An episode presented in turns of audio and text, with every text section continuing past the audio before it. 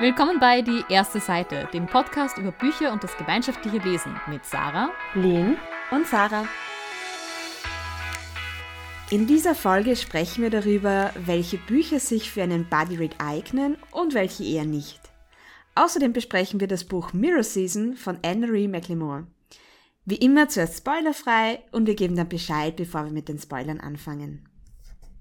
Wir haben in der letzten Folge ja Buddy Reads vorgestellt, bei denen man mit ein oder mehreren Personen ein Buch liest und sich während dem Lesen regelmäßig austauscht. Heute wollen wir uns darüber unterhalten, welche Bücher sich aus unserer Sicht für Buddy Reads bewährt haben und welche eben nicht. Welche Erfahrungen habt ihr denn da gemacht? Ich finde, also zu welche äh, Bücher sich nicht geeignet haben, Bücher, die sehr, sehr dick sind. Weil dann dauert das Body Read auch einfach zu lange. Da kann ich ein Lied davon singen, ja. Jein, also ich habe auch schon einmal mit einem zu zweit ein Body Read über ein 600 bis 700 Seiten langes, starkes Buch ge gemacht und das hat relativ gut funktioniert. Allerdings haben wir uns auch ganz klar das Ziel gesetzt, es muss innerhalb von einem Monat abgeschlossen sein. Und ich glaube, das muss man halt, also wenn man die Zeit hat zu sagen, okay, gut, wir können jeden Tag so viel lesen, dass wir das in einem Monat durchbringen, kann ich es mir ganz gut vorstellen. Ansonsten mhm. würde ich es auch eher nicht machen. Genau, weil ich habe jetzt eben, ich habe das eben mitbekommen, äh, zu zweit ein Buch mit 1200 Seiten gelesen. Das war Rhythms of Wars, den Stormlight Archives. Und das hat mich drei Monate lang beschäftigt und das war, das war dann auch ein bisschen too much. Vor allem, man, wenn man dann eben regeln, man muss sich ja dann Notizen machen äh, und auch diese Sprachnachrichten aufnehmen. Und durch das streckt sich so ein langes Buch einfach noch mehr in die Länge. Es wird automatisch dann nochmal umfangreicher und dem muss, also das, dem muss man sich einfach bewusst sein man sollte sich natürlich auch überlegen, ähm, also gerade ein Beispiel Sarah Rhythms of War ist ja auch aus einer Reihe, ob man wirklich eine Reihe anreißen möchte oder vielleicht eine Reihe fortsetzen, die man gemeint, die, die alle schon gelesen haben. Ähm, ich würde eher zu Standalones tendieren. Also vielleicht liest man mal den ersten Band gemeinsam aus einer Reihe, aber ich glaube, dass eine ganze Reihe sich vorzunehmen, also eine Trilogie oder noch länger, einfach ein wahnsinniges Commitment ist. Und dass man vielleicht mal sagt, okay, wir probieren mal den ersten Band gemeinsam oder wir haben alle den, die ersten zwei schon gelesen und wollen jetzt das dritte sozusagen gemeinsam zu Gemüte führen, aber ich würde da doch eher Einzelbände bevorzugen.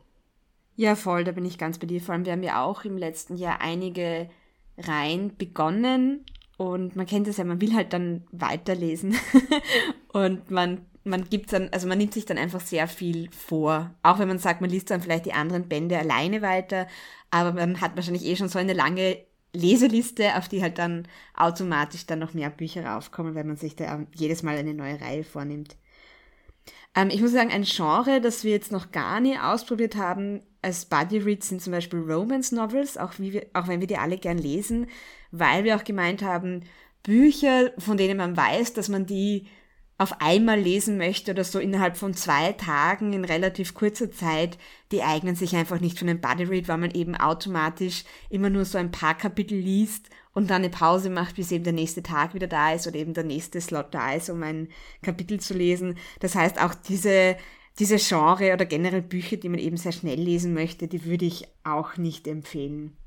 Ja, nicht nur Romance Novels. Ich habe im wurscht, vor ein paar Monaten, ähm, einen Bodyread gemacht mit zwei Freunden und da hat mich das Buch, hat so einen Sog entwickelt für mich, dass ich echt eigentlich nicht warten wollte. Ich, also ich habe normalerweise, haben, wir haben das ja oft beim Bodyreading, dass wir dann äh, an einem Punkt aufhören, wo wir sagen, boah, jetzt wäre es gerade voll spannend weiterzulesen. Aber ich freue mich, ich warte, ich freue mich halt auf morgen auf die nächste Section. Aber in dem Buch war das wirklich, war das so übermächtig, dieses Gefühl von wegen, ich könnte das jetzt an einem Tag lesen. Im Endeffekt habe ich dann halt meine Gruppe so weit gepusht, dass wir es, ich glaube, in fünf Tagen gelesen haben oder in vier Tagen. Also wir waren wirklich, wirklich schnell und es war mir trotzdem nicht schnell genug. Also das sollte man sich auch überlegen, wenn man so wirklich Page-Turner liest. Erstens mal, nicht jeder Page-Turner hält der genaueren Analyse stand, wie wir schon gesagt haben.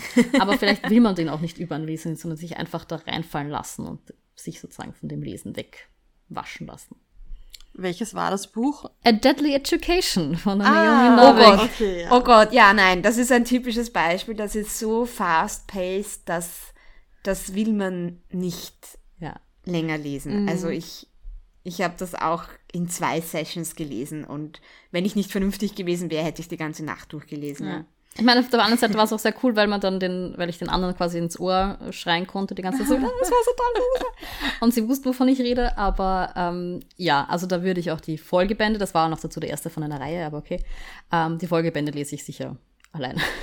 Ich finde, du hast doch gerade wieder einen guten Punkt angesprochen, zwar es gibt einfach, ich glaube, das kennt ja jeder, der gerne Bücher liest. Man hat manchmal so Bücher, die einem einfach gut gefallen und gut unterhalten und die gerade gut passen. Und wenn man genauer drüber nachdenkt, weiß man aber, dass manche Dinge nicht ganz ausgefeilt sind oder dass ein paar Plotholes drinnen sind.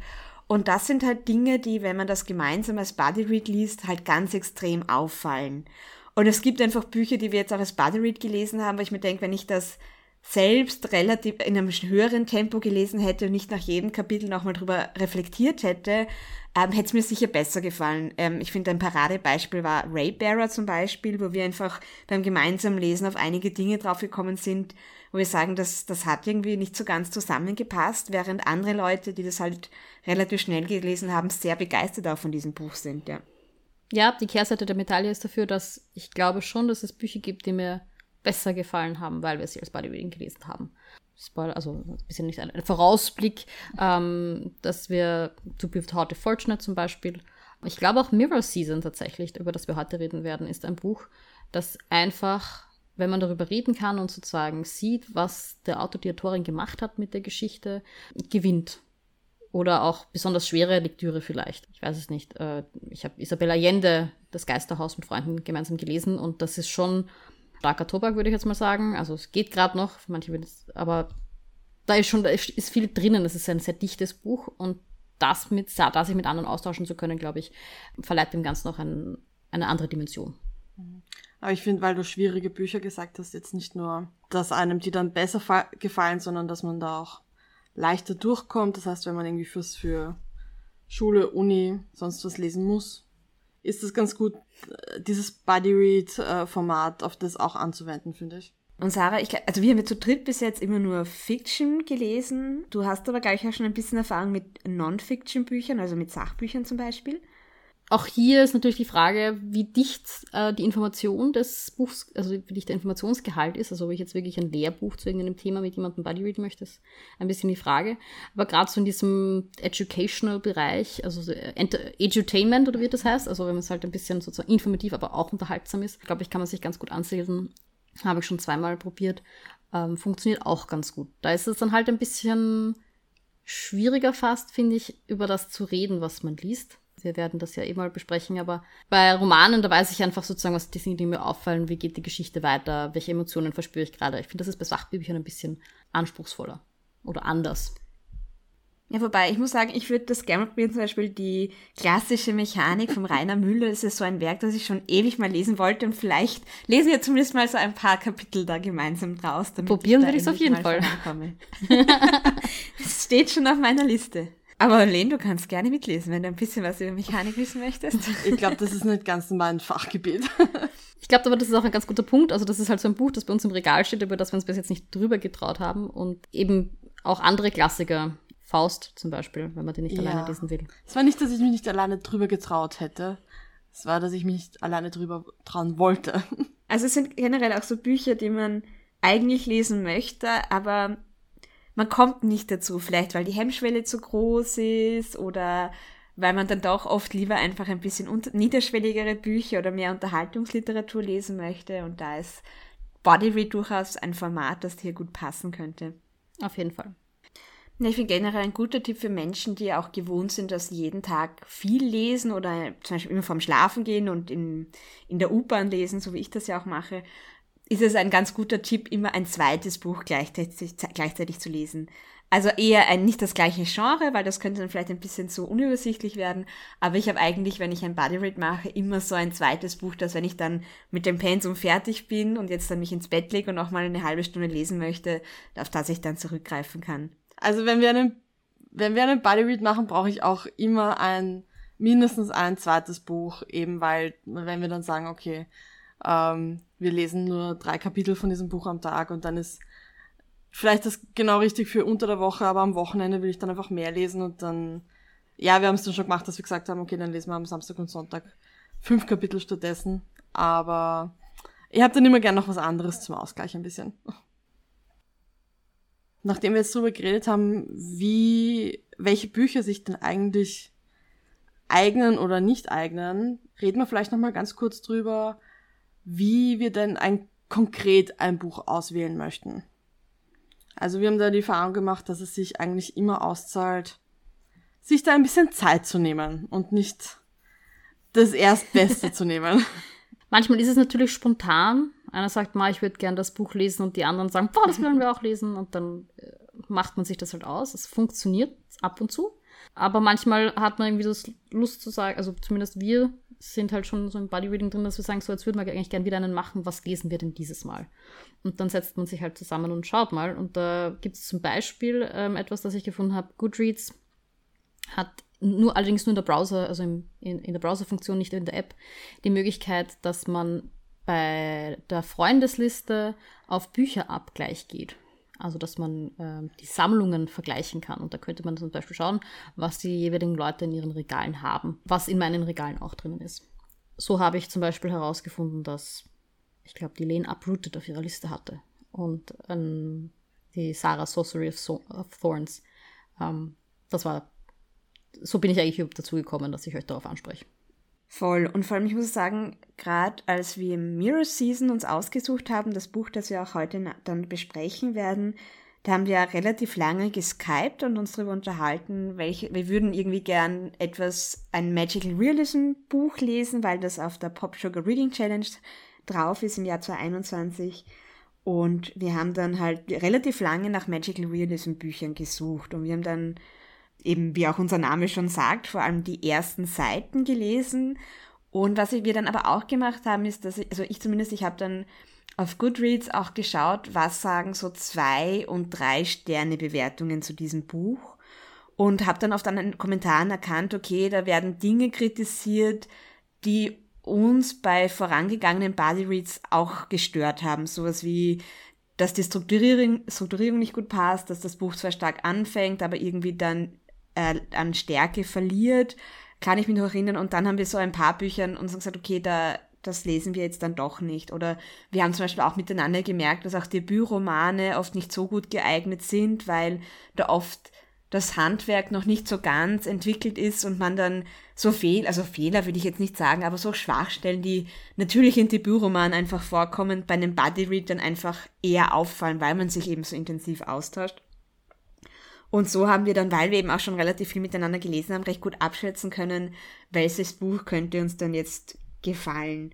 Und noch ein anderes Kriterium, auf das wir jetzt auch immer geschaut haben, ist einfach der Umfang. Natürlich, wenn das Buch nur 300 Seiten hat und es ist dann doch nicht so gut, dann tut das weniger weh, als wenn man so ein 600-Seiten-Buch anfängt und dann draufkommt, dass das nicht so das Gelbe vom Ei ist. Mhm. Also zum Beispiel The Absolute Book hat uns ja dann doch nicht so gut gefallen ab der ab dem zweiten Viertel ungefähr und das war ja auch so ein 600-Seiten-Buch und das ist dann einfach tatsächlich ein bisschen mühsam.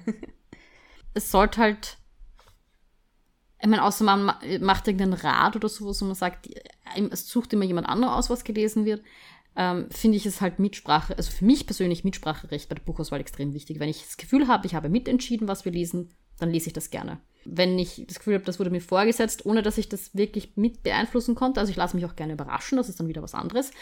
Aber wenn ich sozusagen nicht zugestimmt habe, mich überraschen zu lassen, wäre das für mich etwas, wo ich dann sowieso gleich auf inneren Widerstand gehe. Ich weiß aber auch, dass das halt ein, ein Ich-Problem ist und dass andere Leute dieses Problem nicht zwingend haben, die dann sagen, ja, ja das bin ich zum Beispiel. So beim Buchclub merke ich das immer wieder, wenn dann Sachen vorgeschlagen werden. Ich habe relativ selten dann einen Moment, wo ich sage, okay, da möchte ich jetzt ein Veto anlegen. Voll. Aber eh, wie du es vorher auch schon gemeint hast, Sarah, einfach so, gerade wenn man sich darüber austauscht, auf welche Bücher man sich schon freut, die bald kommen, oder auch sieht, was die anderen Personen in einem Bücherfreundeskreis gerade lesen, dann ergibt sich das dann fast oft eh schon recht organisch, dass man sagt, boah, da gibt ein Buch, das haben anscheinend einige schon gelesen, das soll gut sein, hätte jemand Lust, das mit mir gemeinsam zu lesen. Aber ich glaube, da muss ich einfach in so einem Kreis einfach mal so eine Kultur entwickeln. Also ich finde, sobald das Body Reading irgendwie im Raum steht und man irgendwie sich auch traut, einfach seine Freundinnen anzuschreiben, hey, hättest du Lust, das mit mir gemeinsam zu lesen? Oder einfach in eine Gruppe reinzuschreiben, hey, ich würde gerne das Buch lesen, hätte jemand Lust, dich anzuschließen. Also ich glaube, sobald es mal ins Rollen kommt, kann das auch sehr organisch einfach funktionieren. Absolut. Und man muss es ja nicht immer mit den gleichen Leuten machen, wenn man vielleicht mehrere verschiedene Leute hat, wo man dann auch weiß, okay, wenn ich dieses Buch lesen möchte, dann gehe ich eher zu der Person, weil die sowas auch liest. Ähm, dann ist das eh einfacher. Ja, aber wir sind ja doch eine Gruppe, die immer wieder sagt, so wir wollen jetzt wir drei was gemeinsam lesen und uns dann entscheiden, uns da was rauszusuchen. Ähm, und wir haben eh schon angesprochen, dass es bei Mirror Season wirklich so war, dass wir gesagt haben, wir hätten jetzt gerne ein Magical Realism Buch wir wollen jetzt eins aussuchen, das uns allen dreien taugt. Und da muss man sich halt auch wirklich Zeit nehmen. Also es hat bei uns sicher eine halbe Stunde, dreiviertel Stunde gedauert, wo wir uns durch viele Neuerscheinungen durchgeklickt haben, die erste Seite mal reingeschnuppert haben und dann gesagt haben, ja, also da waren dann, glaube ich, zwei andere noch, wo wir gesagt hätten, ja, da klingt die erste Seite ganz gut. Mirror Season hat uns dann halt wirklich abgeholt. Mirror Season ist noch nicht übersetzt worden, deswegen werden wir die erste Seite heute nicht vorlesen, aber vielleicht können wir kurz einen Eindruck darüber geben, was auf der ersten Seite vorkommt. Sarah, möchtest du das machen? Gerne. Äh, und zwar den ersten Satz habe ich versucht, so ein bisschen ins Deutsche zu übersetzen. Der beginnt folgendermaßen. Als meine Bisabuela in dieses Land kam, war ihr wertvollster Besitz etwas, das nur sie sehen konnte. Und dann wird beschrieben, dass ihr wertvollster Besitz die Gabe war, genau zu wissen, welches Gebäck jemand braucht, also welche Mehlspeise, welche Süßspeise, um sich einfach ein bisschen besser zu fühlen. Und dann wird eben mexikanisches Gebäck aufgezählt und wie genau diese Geschmacksrichtung dann der Person geholfen hat und so weiter.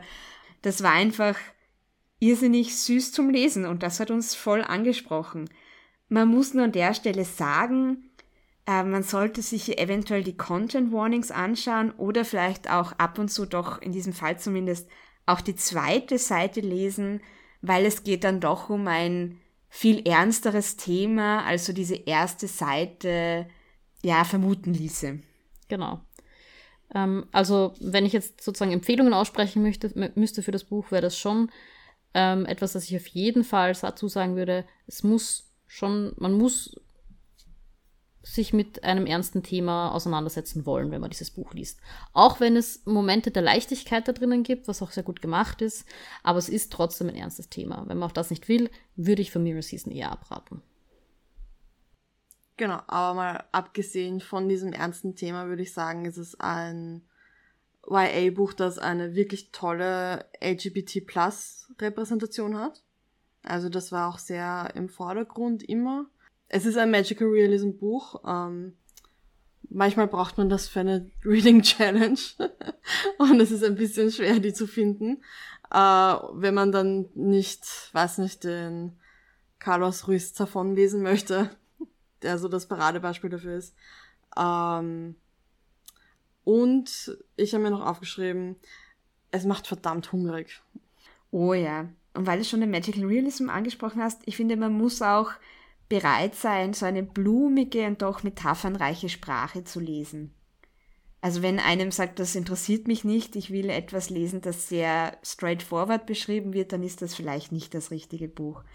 Ähm, und sonst ist es auch ein wirklich schönes Beispiel für eine Own Voice Story, also ein Buch, das jemand geschrieben hat, der auch von seinen eigenen Erfahrungen auch sprechen kann. Genau.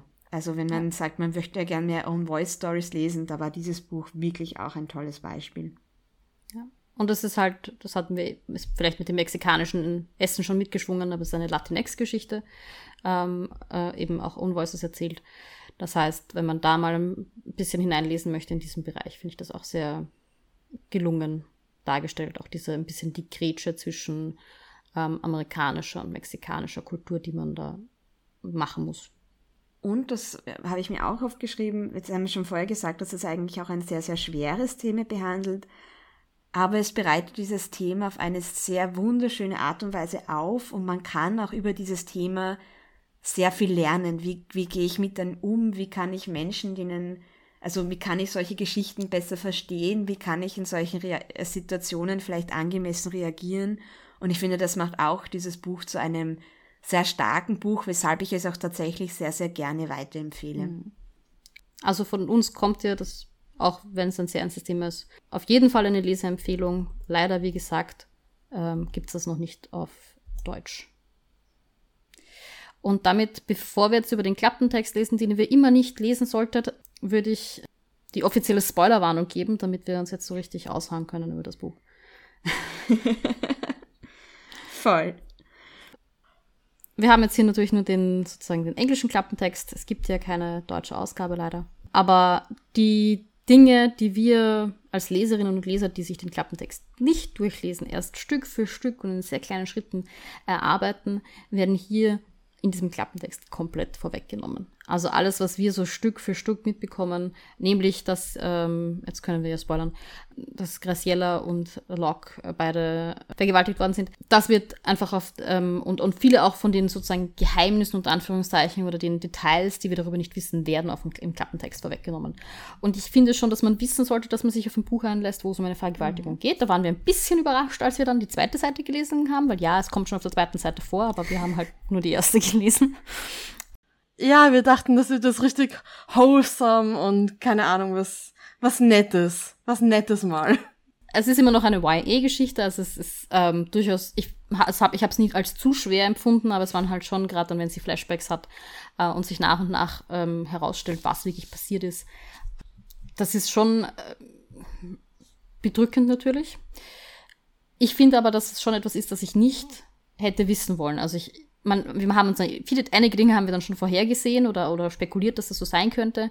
Aber ich finde es einfach schade, dass man hier auf dem Klappentext so viel wegnimmt. Ich finde schon, dass man ein Content Warning machen sollte, aber da wird viel, viel einfach schon, ja, verraten.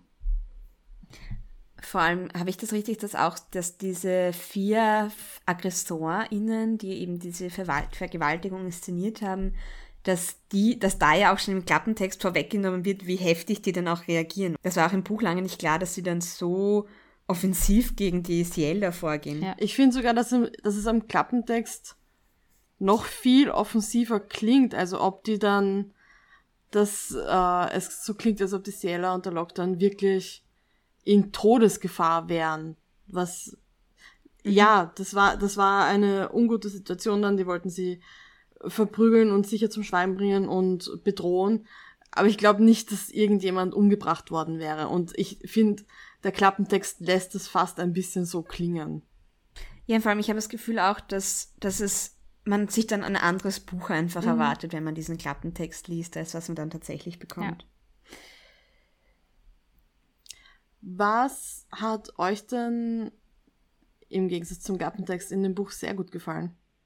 Also das erste in den Notizen in Shouting Capitals war das Essen, was ich mir aufgeschrieben habe.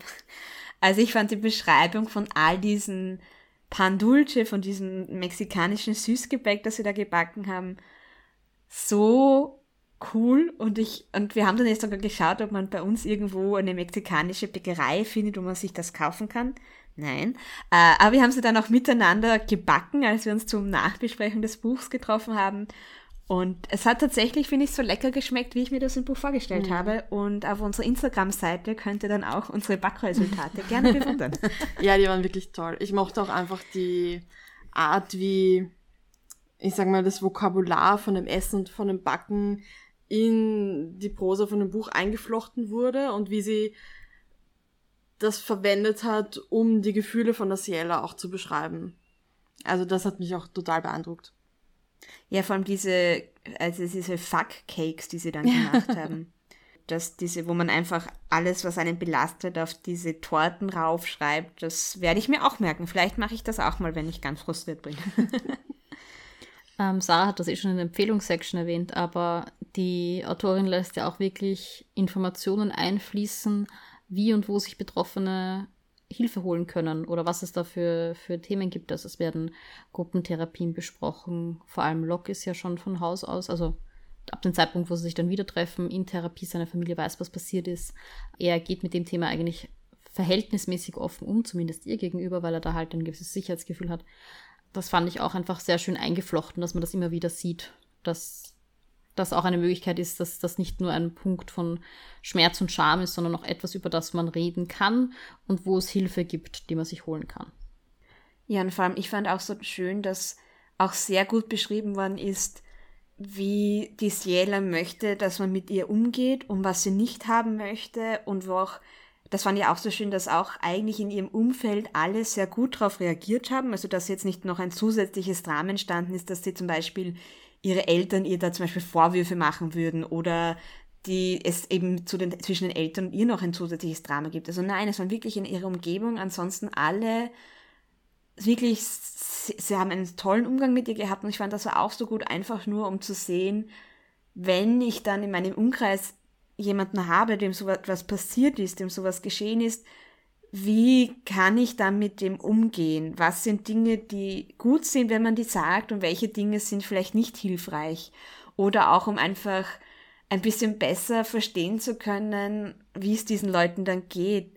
Zum Beispiel, was ich ganz stark gefunden habe, war, wie beschrieben worden ist, dass sie, dass der Lockhart das gesagt, dass er das irgendwie braucht, dass, es, dass er das glauben muss, dass es, dass er irgendwas gemacht hat, warum das passiert ist und dass er das irgendwie hätte verhindern können, dass das, was ihm passiert war, verhinderbar wäre, weil der Gedanke, dass, dass, das, dass man das nicht beeinflussen kann und dass das einfach jedem jederzeit passieren kann, einfach noch schrecklicher ist. Und das fand ich auch ganz spannend, weil man ja sonst immer das Gefühl hat, man muss den Leuten sagen, hey du, das ist nicht deine Schuld. Und natürlich sollte man das auch weiterhin sagen, aber einfach ein bisschen besser verstehen zu können, woher das kommt, dass man irgendwie die Schuld bei sich selber sucht. Also das ist auch, also deshalb bin ich sehr froh, dass ich es gelesen habe, dass ich da einfach ein bisschen mehr mich mit dem Thema auseinandergesetzt habe und ein bisschen mehr einen Eindruck habe, wie kann ich mit dieser Thematik gut umgehen. Ich fand generell sehr viel Vorbildliches in der Geschichte. Nicht nur der Umgang mit dem Thema, also von Locke-Seite zumindest, aber auch, dass wir die, diese Innensicht ein bisschen bekommen, sondern auch, wie Familie und Freundschaft in dem Buch dargestellt werden. Das ist einfach ein sehr so ein bisschen eine, also heile Welt ist natürlich übertrieben, es ist natürlich nicht alles heil. Und das merkt man auch, also die Eltern von äh, Graciela bekommen ja auch mit, dass irgendwas nicht passt. Also sie machen sich Sorgen, aber es wird irgendwie eine sehr authentische und positive Beziehung zu ihren Eltern, zu ihrer Tante, zu ihrer besten Freundin dargestellt, die halt nicht immer perfekt sind. Und das ist ja auch das, was in, im echten Leben so ist. Also da kriselt es manchmal oder es gibt Momente, wo man vielleicht auch nicht in der Lage ist, sich so zu öffnen diesen Menschen gegenüber, die man ja nur Gutes wollen. Und das fand ich sehr schön dargestellt.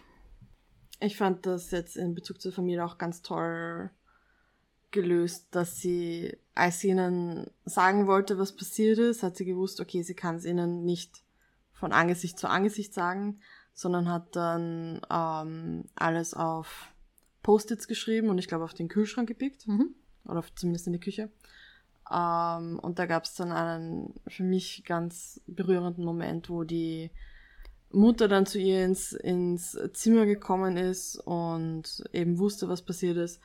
Und die Graciela schreibt dann halt, dass sie froh ist, dass ihre Mama sie dann nicht in den Arm genommen hat, weil sie gewusst hat, dass das mehr ein, dass das ein, ein größerer Trost für die Mutter in diesem Moment gewesen wäre als für sie.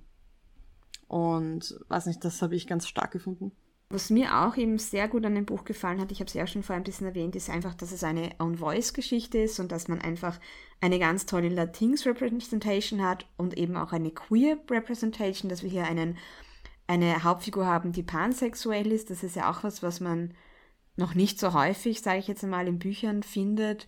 Und das war auch wirklich schön zu lesen, dass das einfach ganz natürlich in diese Geschichte eingeflossen ist. Ja, und auch schön, weil sie ja zuerst eben, wir wissen, eine ihrer besten Freundinnen war mal ihre Freundin, also mit der war sie zusammen.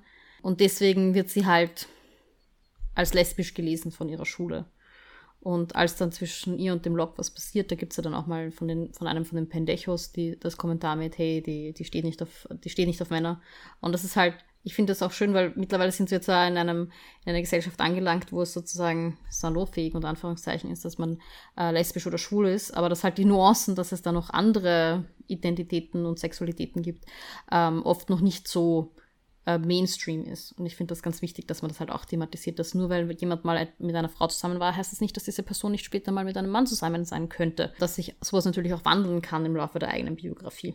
Und das fand ich, hat das Buch sehr schön gezeigt. Ja, und ich finde auch, dass man einfach selbst nicht immer nur heteronormative Liebesgeschichten liest. Ich meine, okay, die Liebesgeschichte selber war auch heteronormativ, aber dass man halt auch, auch einfach andere Beziehungen sieht oder einfach auch Liebesgeschichten liest oder Geschichten liest von Personen, die sich in Menschen des gleichen Geschlechts verliebt haben oder in non-binary Menschen. Ich finde, das ist auch urwichtig, um einfach diese verschiedenen Möglichkeiten aufgezeigt bekommen, weil man ja auch daran orientiert, was kann ich mir überhaupt selbst vorstellen. Und wenn ich immer nur von heteronormativen Beziehungen lese oder von heteronormativen Menschen, dann ist das, wenn das die einzige Realität ist, die ich präsentiert bekomme, dann macht das ja auch was mit mir. Und auch deshalb fand ich das, also ich merke, das hat einfach auch wieder was bei mir gemacht, etwas ganz Schönes, einfach so diese unterschiedlichen Arten von, in wen kann man sich verlieben, dass das einfach so schön auch beschrieben worden ist. Also das, das hat mir wirklich gut gefallen. Jetzt haben wir schon viele über die Dinge gelegen, die uns sehr, sehr gut gefallen haben, aber so was sehr wohl zu einer, zu viel Diskussion gesorgt in unseren Sprachnachrichten, war diese Geschichte mit der Schneekönigin. Da waren wir uns nicht so ganz einig, finde ich, ob, ob uns das gefallen hat, ob das so gelungen war. Also ich, ich, ich war, ich habe an vielen Stellen mal schon gedacht, also diese Schneekönigin-Geschichte, die hätte ich da nicht gebraucht. Die war für mich, ja, wie ging es euch denn damit? Ich fand die ähm, Schneekönigin-Verbindungen eigentlich ganz gut, äh, weil, weiß nicht, ich, ich fand, es war schon irgendwie passend und es hat oft ihre, die Gefühle von der, von der Ciela ein bisschen deutlicher gemacht, manchmal gemacht. In Verbindung dazu war aber immer dieses Mirror Glass. Und das hat mich genervt. also das, ja. mich hat dann vor allem genervt, dass es nie richtig aufgelöst war, was es denn jetzt ist oder ich weiß nicht mehr, war, waren wir uns am Schluss klar, ob es wirklich da ist oder ob sie sich nur unter Anführungsstrichen einbildet? Meiner Meinung nach ist es offen bis zum Ende, aber. Ja.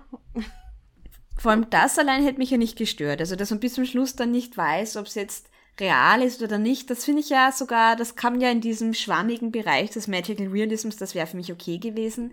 Was mich so ein bisschen unrund gemacht hat, ist, dass ich schon erwartet hätte, dass wir dann irgendwann draufkommen, in welchen Situationen dieses Mirror Glass kommt. Also was triggert das, welche Situationen?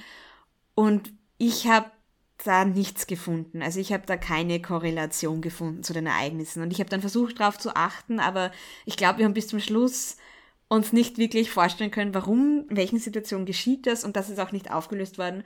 Und das ist etwas, das ich schade fand. Aber ich meine, vielleicht war es Absicht, dass das Ganze ähm, kein Muster gehabt hat, sondern dass es total random aufgetaucht ist. Ich habe mir das auch gedacht, ob das vielleicht irgendwie ein bisschen ein sinnbildlich sein soll für Anxiety oder Panikattacken oder sowas in die Richtung, die teilweise ja schon einen Trigger haben, aber teilweise für die Personen selbst nicht so logisch auftreten. Also wo man das vielleicht nicht vorhersehen kann. Und dass dieses einfach, um zu veranschaulichen, dass dieses Thema, dass diese, dieses Trauma sie begleitet tagtäglich und dann in Situationen plötzlich auftaucht, wo sie sich eigentlich gerade wohl fühlt und dann ist es plötzlich wieder da. Mhm. War das ist gerade voll der gute Punkt. ja.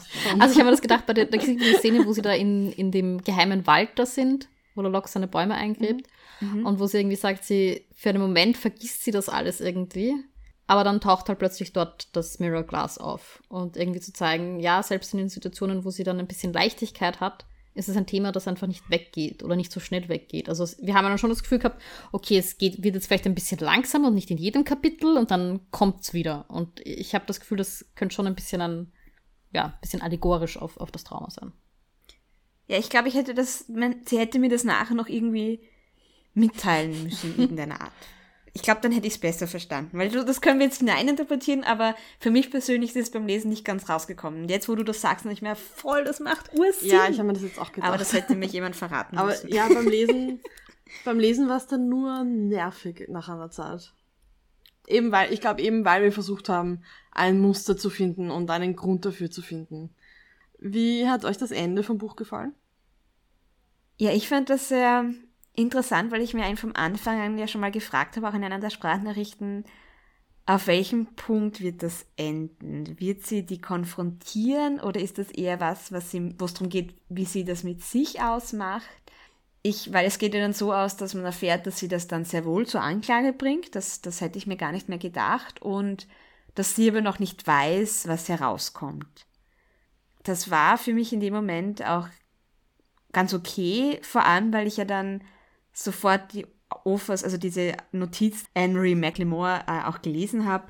Das reden wir eh nachher was drüber. Aber ich fand, das war eigentlich also ich habe mir nur gedacht, dass ich dieses Kapitel ausgelesen habe, dass das realistisch ist. So, ja, okay, sie hat das jetzt zur Anklage gebracht und sie hat sich da jetzt durchgerungen und das war ja auch irgendwie notwendig, weil nachdem sie dann schon so aggressiv geworden sind und sie ja wirklich bedroht haben, was klar, so kann das jetzt nicht mehr weiterlaufen, weil ich fand das ja auch so, also ich habe da regelmäßig auch fast weinen müssen, als man dann sieht, dass sie diesen, dass sie ihren VergewaltigerInnen regelmäßig im Schulalltag begegnen, dass die sie auch nicht nur, dass sie sie sieht, sondern dass sie auch äh, so, also wirklich sie auch immer wieder darauf hinweisen, dass sie sich da auch nicht über sie lustig machen, dass sie das passiert ist.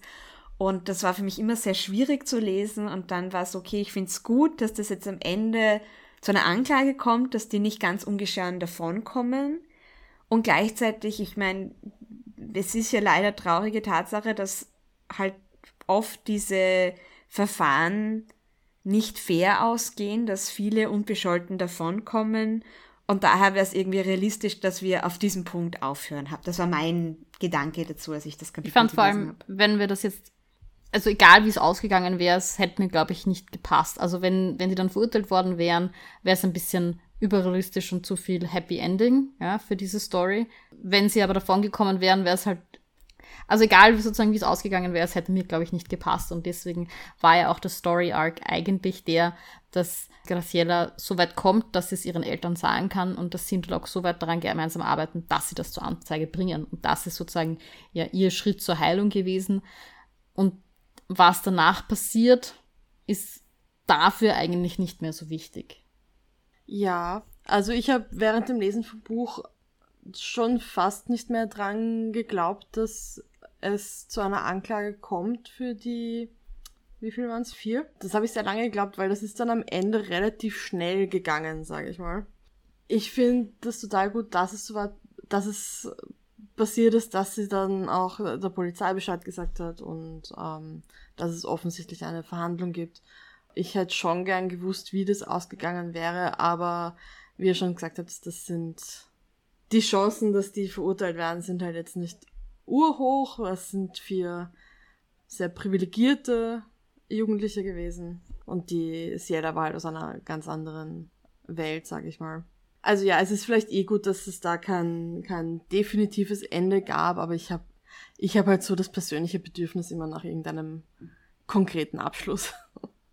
Also ich fand ja das stärkste Kapitel tatsächlich die Offers Note am Ende. Für mich ist das auch tatsächlich das letzte Kapitel, das gehört zum Buch dazu, das schließt dieses Buch erst richtig ab, weil, also Anne-Marie McLemore beschreibt dann auch das, was ich auch während dem Lesen schon befürchtet und vermutet habe, dass auch McLemore so eine Geschichte erlebt hat, dass es diese Person des Logs tatsächlich gibt, dass McLemore hier diese diese Geschichte, dass es da zwei Personen gibt, die von den gleichen Menschen vergewaltigt worden sind und sich dann gemeinsam aus diesem Trauma so ein bisschen heraushelfen und das auch gemeinsam zur Anklage bringen, dass das tatsächlich so geschehen ist.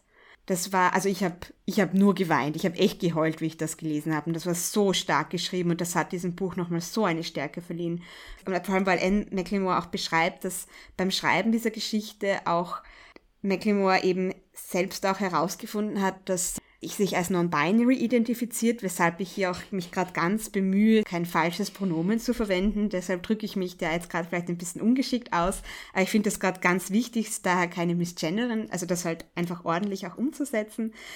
Und dass McLemore eben auch diese, dieses, diese Auseinandersetzung mit, mit Geschlechtsidentität auch benutzt hat, um einerseits die weibliche Seite, diesen Zugang zu dieser Vergewaltigungserfahrung aus Jeldas Sicht zu schreiben und gleichzeitig aber auch so diese männliche Erfahrung als Log zu schreiben, also so dieses, dass ich ja als Mann gar nicht vergewaltigt werden kann oder dass mir das ja gar nicht passieren sollte.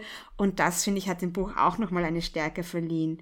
Oder auch, dass auch McLemore selbst sich als pansexuell identifiziert und das auch so ein bisschen für sich herausgefunden hat beim Schreiben des Buches, das hat einfach diesem Buch nochmal so eine Stärke gegeben.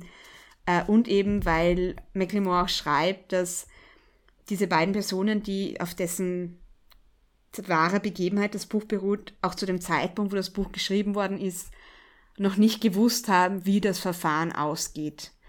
Und Mecklenburg beschreibt auch, dass das wichtig war, diese Geschichte aufzuschreiben, bevor eben klar ist, wie es ausgeht und dass das einfach abgeschlossen sein musste, bevor dieses Verfahren zu Ende ist.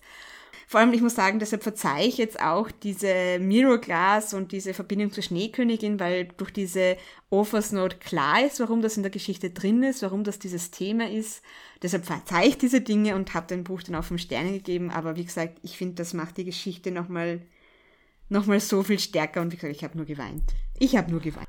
Ich muss auf jeden Fall zustimmen, dass für mich auch das letzte, also das letzte offizielle Kapitel der Geschichte äh, hätte ich ihm vier Sterne gegeben.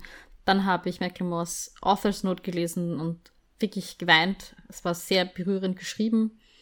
Ähm, gibt der Geschichte eine, wie du sagst, viel mehr Tiefe, ähm, einen ganz, ganz persönlichen Bezug.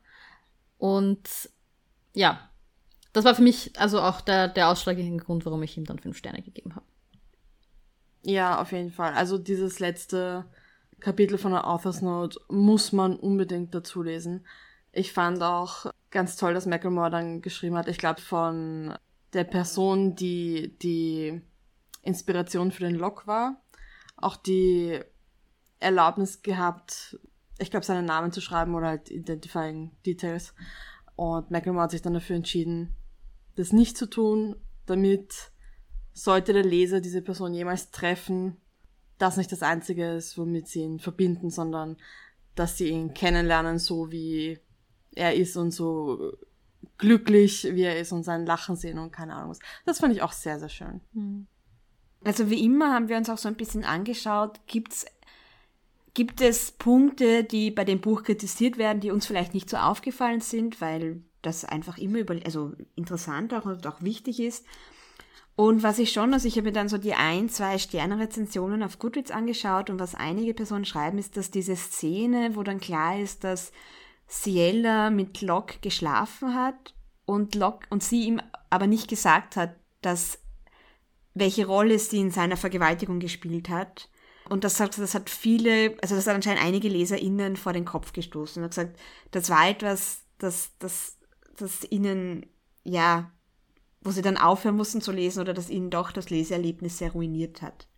Ich verstehe total, ähm, wenn das wer so empfindet. Ähm, wir haben es, glaube ich, auch an das Jella quasi kritisiert, dass sie das gemacht hat mhm. und äh, eben da noch nicht die Wahrheit gesagt hat. Ich finde, es hätte sich wahrscheinlich trotzdem gelohnt, weiter zu lesen, eben weil es dann noch thematisiert wurde und weil sie es ja auch bereut und eben dann sagt. Und also es ist nicht einfach nur stehen geblieben, sondern es hat ja für sie auch Konsequenzen gehabt und, und es ist auch behandelt und besprochen worden. Ich finde auch, dass man halt sehen muss, dass sie ist halt ein flawed Character, das wird ja mhm. durchwegs auch so gezeigt, dass sie sich halt schwer tut, mit dem, mit der ganzen Situation umzugehen und immer wieder mal Entscheidungen trifft, die vielleicht jetzt nicht ideal sind oder die wir so nicht empfehlen würden. Und das war halt eine davon. Und ja, ich finde es, es war eine problematische Entscheidung und wir haben halt auch viel diskutiert drüber. Aber es ist, es ist halt Teil der Geschichte. Ich finde schon, dass das also es wird ja nicht als, als so stehen gelassen, dass das okay ist, sondern es wird ja auch von ihm thematisiert, dass das nicht okay ist. Ähm, und wie er sich fühlt mit dem Wissen, das er danach oder so hat und also sozusagen im, im Nachhinein, dass er ihr, dass sie ihm hier eigentlich Entscheidungen abgenommen hat, die sie ihm nicht hätte abnehmen sollen. Und ich finde, das gibt wieder einen sehr interessanten Diskussionspunkt. Deswegen finde ich es eigentlich ganz spannend, dass diese Szene drinnen ist. Ja, und sonst, was ich schon noch gesehen habe, ist, dass, dass ähm, manchen einfach diese Sprache zu metaphernreich und so blumig war. Und deshalb habe ich auch gesagt, man muss halt am Anfang wissen, wenn man sich auf Magical Realism oder auf diesen Magical Realism einlässt, dass, dass das Buch halt einfach so geschrieben ist. Und das ist auch was, was ich eigentlich sehr mochte an diesem Buch. Weshalb es sich auch einfach lohnt, die ersten paar Seiten zu lesen, anstatt dem Klappentext, weil dann sieht man das auch. Auf jeden Fall. Also ich fand diese ich sag mal, blumige und poesiehafte Sprache fast, äh, auch sehr schön zum Lesen. Also es war, ich, ich bin auch jemand, der das oft nicht mag, aber in diesem Fall finde ich, war es genau das richtige Level für mich. Ja, also es ist schon eine blumigere Sprache, als das vielleicht in anderen YA-Novels üblich ist, aber es ist jetzt nicht sehr lyrisch angelegt oder so. Also man kann Ja. da, glaube ich, schon auch, wenn man das nicht gewohnt ist, ganz gut durch. Aber wie immer, reinlesen, dann sieht man eh, ob einem das taugt oder nicht. Genau. Und dann hätte ich gesagt, in diesem Sinne, tschüss. Ciao. Und Baba. Das war die erste Seite, der Podcast über das gemeinschaftliche Lesen. Die nächste Folge kommt am 1. des nächsten Monats. Bis dorthin folgt uns auf Instagram oder Twitter unter die-erste-seite oder schreibt uns doch eine E-Mail an ersteseite.podcast.gmail.com. Bis zum nächsten Mal.